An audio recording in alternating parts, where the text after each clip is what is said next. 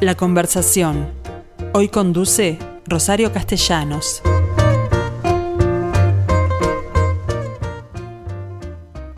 Bueno, no voy a perder tiempo presentando a mi interlocutora de hoy porque todos ustedes saben ya de quién se trata.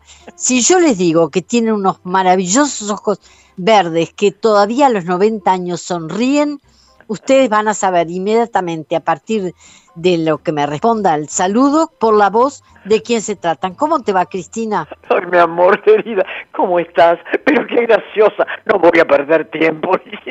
me encantó eso.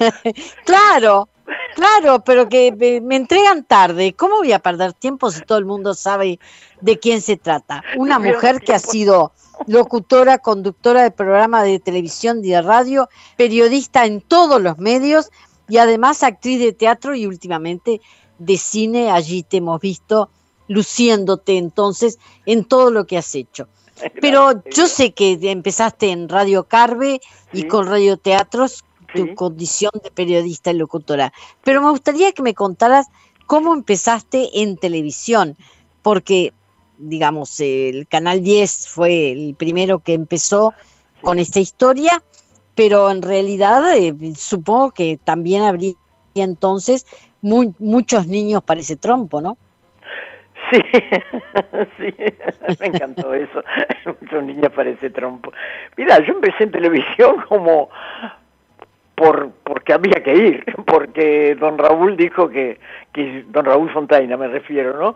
Que este había que mm, tenía mm. que ir porque tenía todas las condiciones, yo no quería porque era gordita, como se usaba en la época, ¿no? Cintura chiquita y, y caderitas. Y bueno, y finalmente fui y era el año 56 y me uní al grupo de los que fuimos pioneros, que no sabíamos nada, pero que teníamos muchas ganas de hacer, de crear, de pensar, eh, muchas ganas y mucho amor.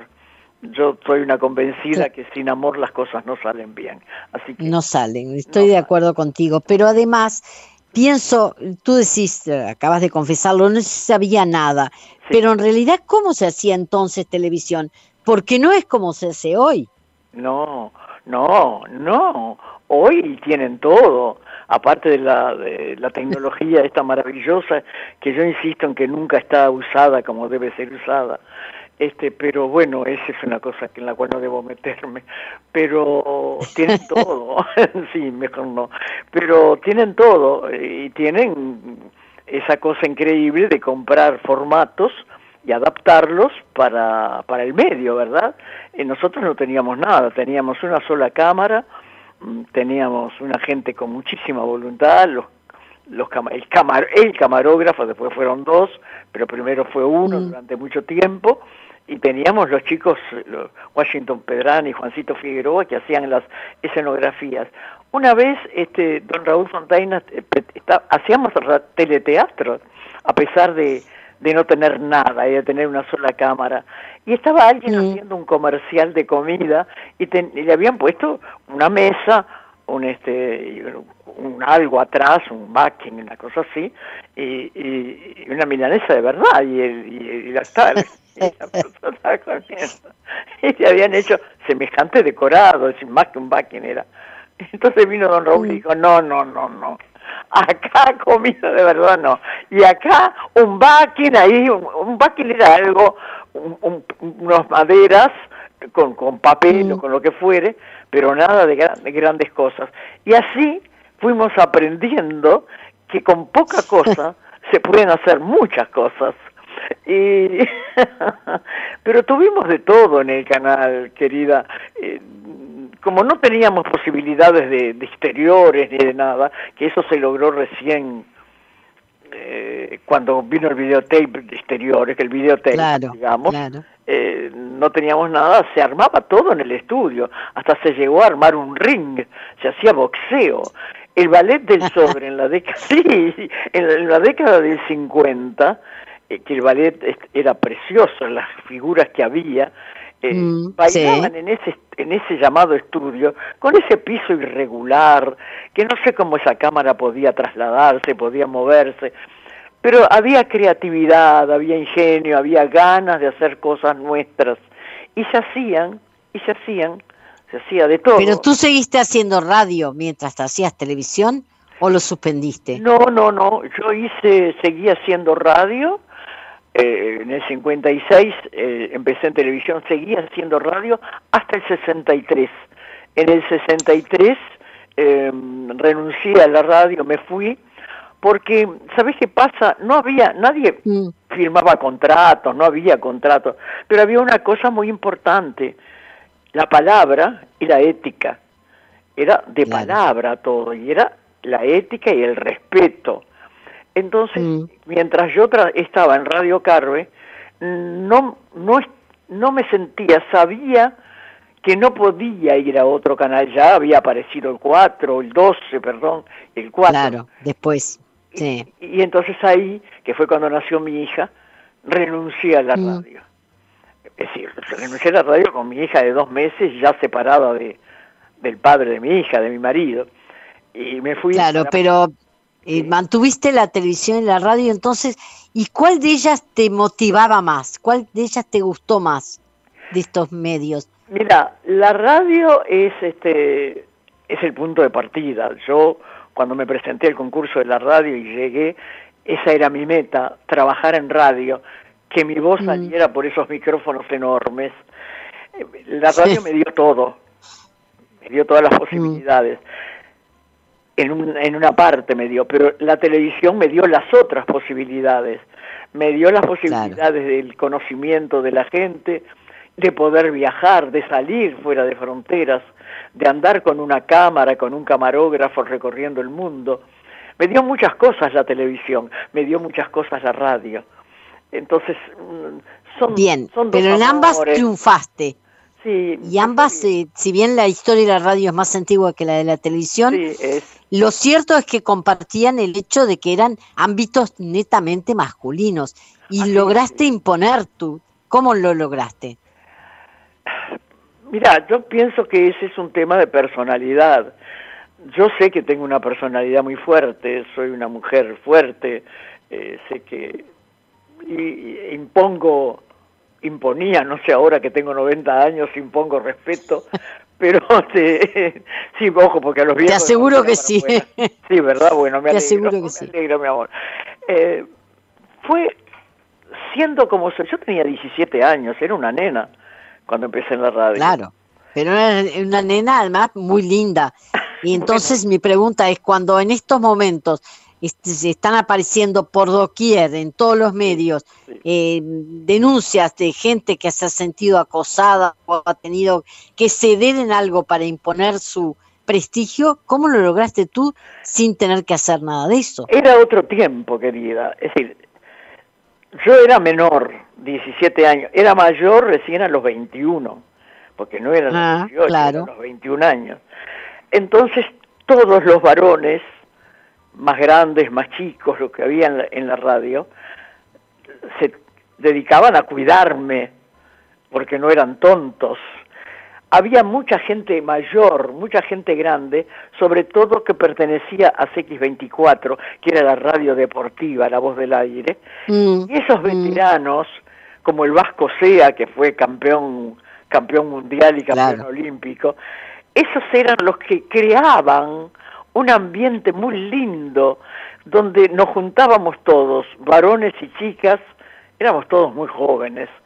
Entonces con mi forma de ser y con esa cabeza que tenían o esa necesidad de respetar, que sabían que no tenían otra porque si no iban presos, esa es la verdad, y me fui, fui que te invitaran a, tomar un café y luego un café de un, un lugar de un café quisieran que fuera un whisky, bueno, era tú que decirles, no, mira, yo no, no voy a tomar café contigo por, tal, por esto, porque vos después te pasás y querés tomar un whisky y después querés salir del brazo o tomarme de la mano. Entonces, no, esto no va. Es yo me impuse, es decir, me hice respetar, me impuse, impuse mi personalidad y me respetaron. Bueno, Pero ah, de, de, de, de, cualquier manera no sufriste un acoso. No. Porque más allá de esto que acabas de, contar, de que podían invitarte a un café y después ser un whisky, no pasó a mayores, nunca. No, no, no, felizmente no, no, porque cuando hubo la posibilidad de pasar a mayores, no sé de qué forma decírtelo, este, eh. yo para el carro, como se dice, para el carro, ¿verdad? Y no, pará, hasta acá llegamos, andate de acá, salí, y se terminaba, y se terminaba. porque Perfecto, lo lograste, en definitiva. Pero a lo largo de tu vida has hecho muchas entrevistas. ¿Cuál de ellas recordás como la más, eh, la más fructífera, la más memorable de todas? Mira, no fue realmente una entrevista, Rosario, fue que eh, aquel encuentro con el Papa Juan Pablo II en el 79 mm. en Río de Janeiro. Pues ese, eso fue impresionante. Eh, para mí fue, no sé, de, las mejores, de las más lindas cosas que hice, de las más, más lindos encuentros. Pero no por un tema de religión, de... No, no, no, no por el momento en que fue, porque era el año 79, estábamos en plena dictadura en Uruguay, y yo le grito a este papa, eh, le grito pidiéndole una bendición para Uruguay. Y el, mm. el Papa me escucha, gira la cabeza, repite Uruguay, porque yo lo, lo, tenía muy cerca, y hace, y da la bendición. Entonces, eso fue muy, muy fuerte, muy removedor. Después pasar a otras cosas, el encuentro con Fidel Castro, en la, haberlo conocido acá y 25 años después, poder entrevistarlo muy brevemente en La Habana, eh, en un congreso de mujeres que fuimos, éramos 25 mujeres uruguayas, cuando estaba la, la concertación de mujeres, ¿verdad? Fuimos 25 mujeres. Ahí está. Y después el encuentro con, con Raúl Alfonsín, eh, que me metí en un, en un lugar que era una fila de varones y yo me metí ahí y era, eran embajadores. Bien, me, parece bárbaro. Por, por, lo visto siempre lograste ubicarte en el lugar preciso. ¿Cómo ves hoy a los periodistas en radio y en televisión fundamentalmente? Los jóvenes que han aparecido últimamente. Difícil para Sagitario, ¿eh? bueno, yo sé que es una pregunta comprometida, pero no le vas a sacar el Ay, no, la no saco el cuerpo, no. Hay algunos que lo hacen bien, mm. bien, y otros que lo hacen regular. Mm, una de las cosas que me preocupa es la, la forma de, de decir, la forma de manejar el idioma, eh, la forma de, eh, de de no de pronto no no no aprovechar la oportunidad, el huequito ese que te deja de, la persona, hay que estar muy atento, ¿viste? Tú lo sabes. Hay que estar con todas las luces puestas, las luces encendidas y, no podés distraerte. Yo cuando los veo que ponen un micrófono, ponen un celular y están mirando para cualquier lado, en lugar de estar atentos a lo que dice el personaje, porque si no estás atento a lo que dice el personaje, no sabes. Ah, no puedes repreguntar. Nada podés hacer. Entonces, esas cosas yo las, las veo mal, las veo mal, ¿viste? No, no, no las mm. veo bien.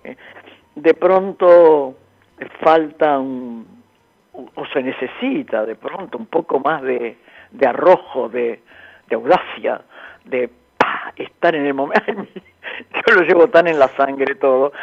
claro. Pero nunca te sentiste desplazada por la edad, por ejemplo. ¿Por la edad? No. Porque hoy por hoy, ah, por hoy por hoy, si no es joven y linda, no apareces en televisión. Ah, bueno, no, para para para Esa la tengo clarita. Yo me fui de Canal 10 por eso. Porque yo vi ah, que se venía como el tango, ¿viste? Yo la vi que se venía, se venía, se ladeaba, se ladeaba, vi que se venía porque estaba en el mundo la idea, en el mundo de televisión por lo menos, y de, mm. otros países también, la gente joven y linda. Entonces, Pero solo a las mujeres se les exige. Eso es lo que yo veo, porque los hombres pueden ser de cualquier tipo y se les con ser buenos ya alcanza. con tener comunicación, ¿no? Sí, hoy no tanto, ¿eh? Mirá que tenés 60 años y anda a jubilarte. Ah, bueno, eso por supuesto.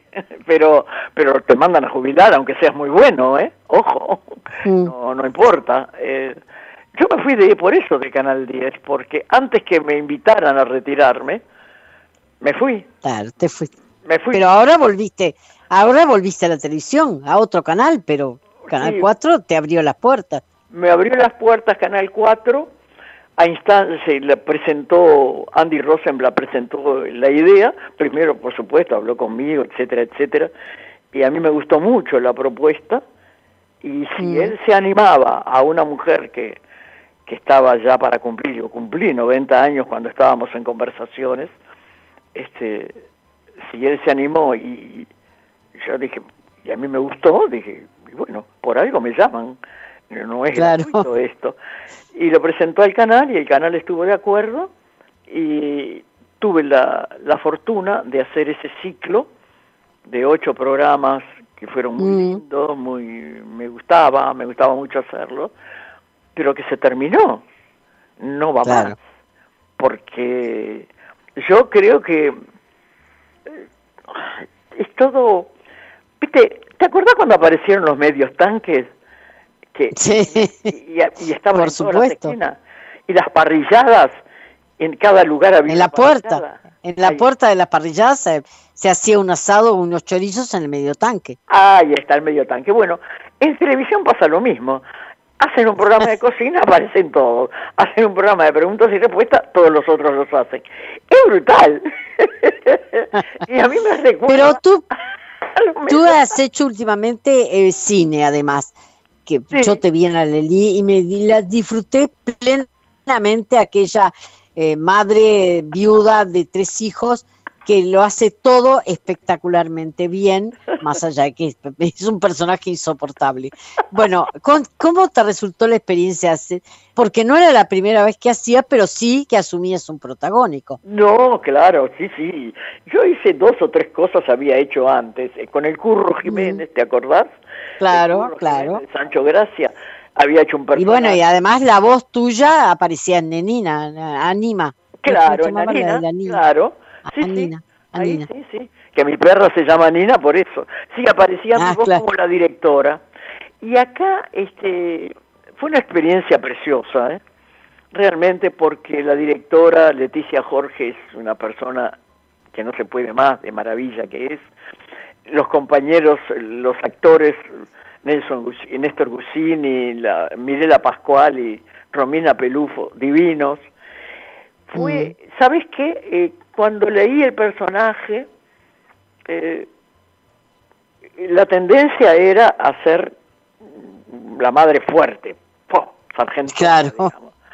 Pero lo bajé, lo fui bajando, lo fui bajando y lo transformé en esa madre insoportablemente irónica, insoportablemente demandante, pero sotoboche, ¿viste? Y, claro, y me fue muy bien, caminó muy bien, gustó, gustó el personaje. Cuando fui a hacer esa prueba o esa especie de casting a, la casa de Leticia Jorge, mm. este estaba la, eh, la chica que era la asistente de ella, y Leticia, cuando leí el personaje, la miró a ella y dijo, es ella.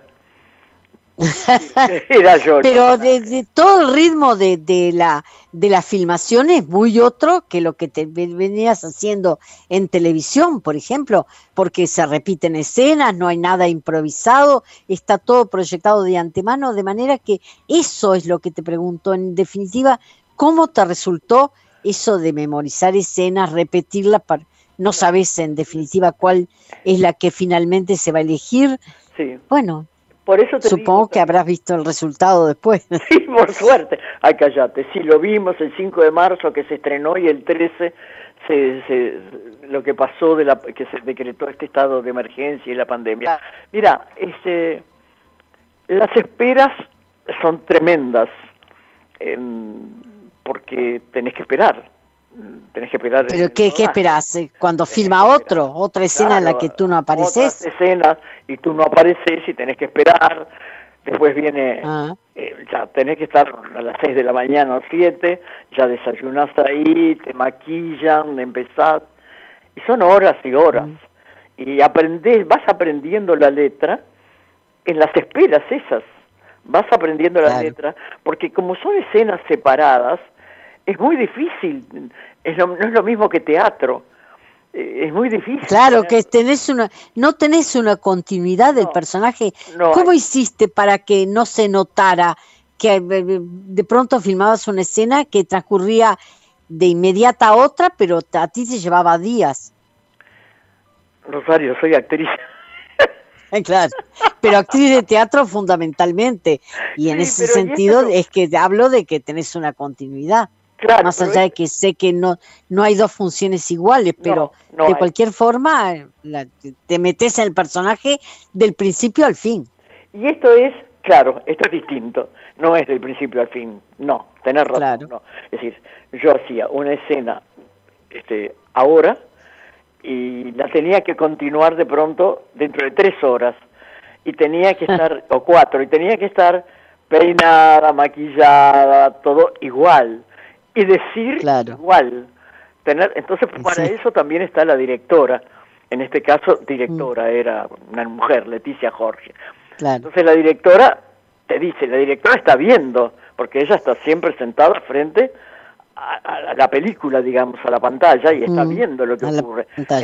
te lo dice y te hace ver también, mirá, es esto.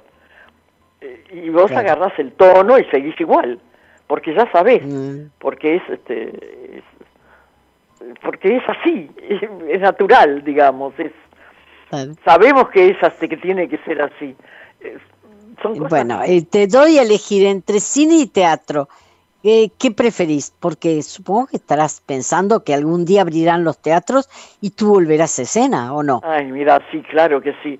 Teníamos, eh, yo estaba, iba a estar en por lo menos dos obras iba a estar y mm. quedaron suspendidas porque no, no, imposible ensayar sin saber nada, sin saber qué va a pasar con nosotros. Sí, sí, vuelvo al teatro, sí, vuelvo, si Dios quiere, como no, si Dios me deja vivir, en agosto cumplo 91 y voy a estar, sí, claro que sí. Y hoy, pues, teatro o cine, bueno, yo te diría, estoy haciendo, eh, nos presentamos también a podcast, podcast, ¿es, no? podcast. Sí, casting. Ah, podcast. Eso, podcast. Para nos presentamos a, con un radioteatro para hacer. Ah, ah. Estamos en a vuelta al Pero ahí, ahí el radioteatro es solo la voz. las distintas inflexiones de voz. Porque, cortos. Eh, claro, no, no tenés que poner el físico. No, acá es la voz nada más. Lo grabamos, mm. se armó, se grabó, es eh, tiene que ser de autores dramaturgos nacionales adaptados mm. a, radio, digamos, al, formato radioteatro.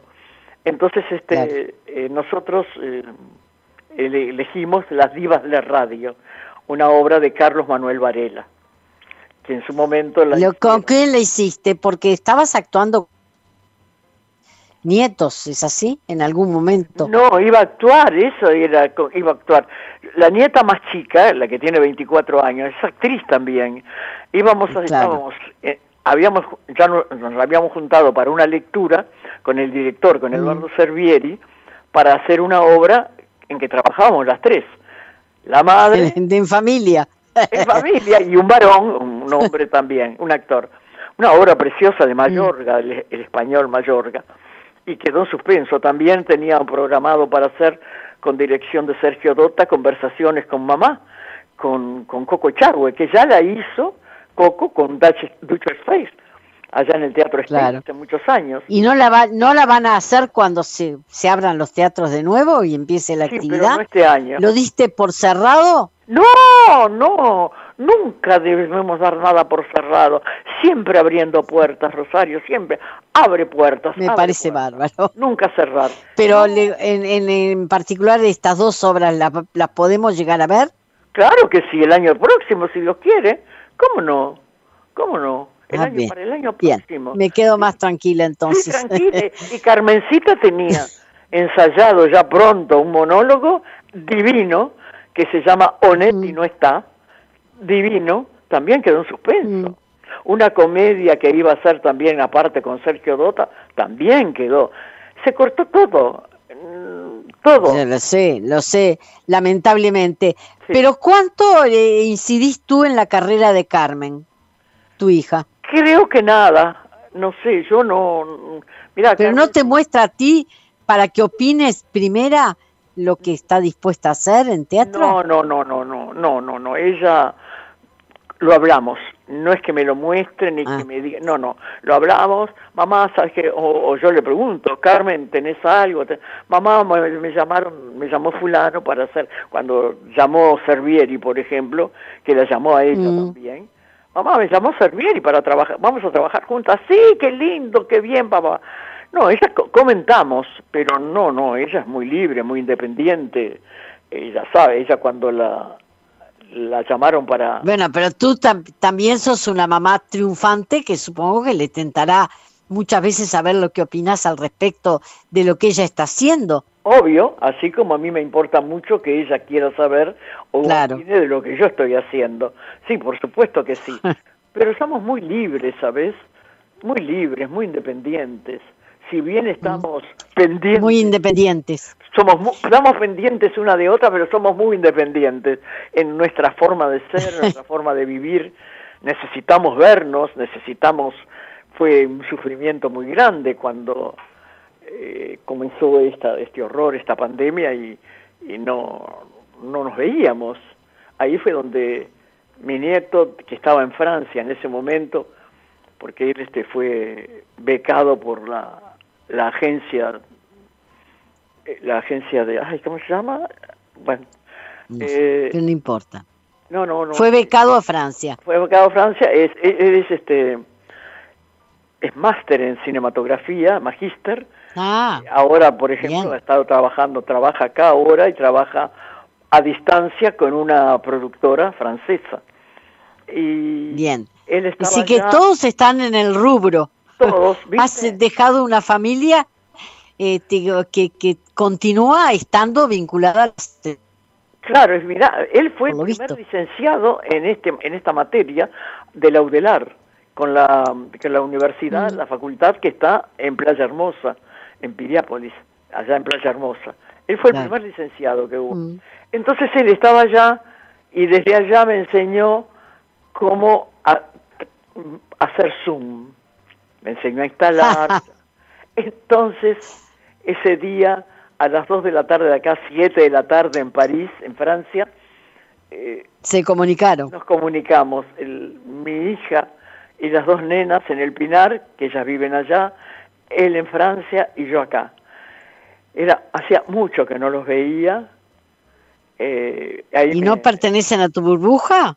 Sí. No, porque viven solos. Bueno, yo lo de la burbuja lo manejo con, con pinzas. Este, no, no, es un término muy lindo, pero eh, él mm. tiene su familia, tiene su mujer, tiene, nos juntamos para el cumpleaños de la madre.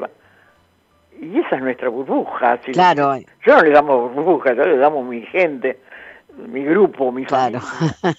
Eh, Exactamente, yo opino lo mismo, pero ah. lo formé a partir de, del único hijo que tengo y mis tres nietos, entonces a eso me refería. Ah, Supongo que con Carmen te seguiste viendo. Sí, porque Carmen un día dijo, yo ya no, basta, entonces vino, las nenas no venían, las nenas tenían terror de traerme el bicho acá. sí, porque nos cuidan a nosotros ahora. Claro, y, y este y Carmen empezó a venir, me traía, ella cocina muy bien, me traía escones, esto, aquello, lo otro, y venía por lo menos una vez por semana o dos veces por semana venía a verme. Claro. Cristina, ha sido un placer charlar contigo. Obviamente me quedaron mil preguntas para hacerte, pero siempre resultará interesante. Una entrevista para, Rosario. Te quiero mucho y me he dado lo mismo, lo mismo te digo. Muy feliz. Y además me, me levantás el ánimo siempre. y supongo que ese es el efecto que tenés para con la, nuestra audiencia también. Ojalá que sí. Te agradezco, querida Rosario. Un beso a tu familia. Un beso para ti también. Chau, Gracias, Cristina. querida. Chau, chau. A las órdenes. Chau, chau.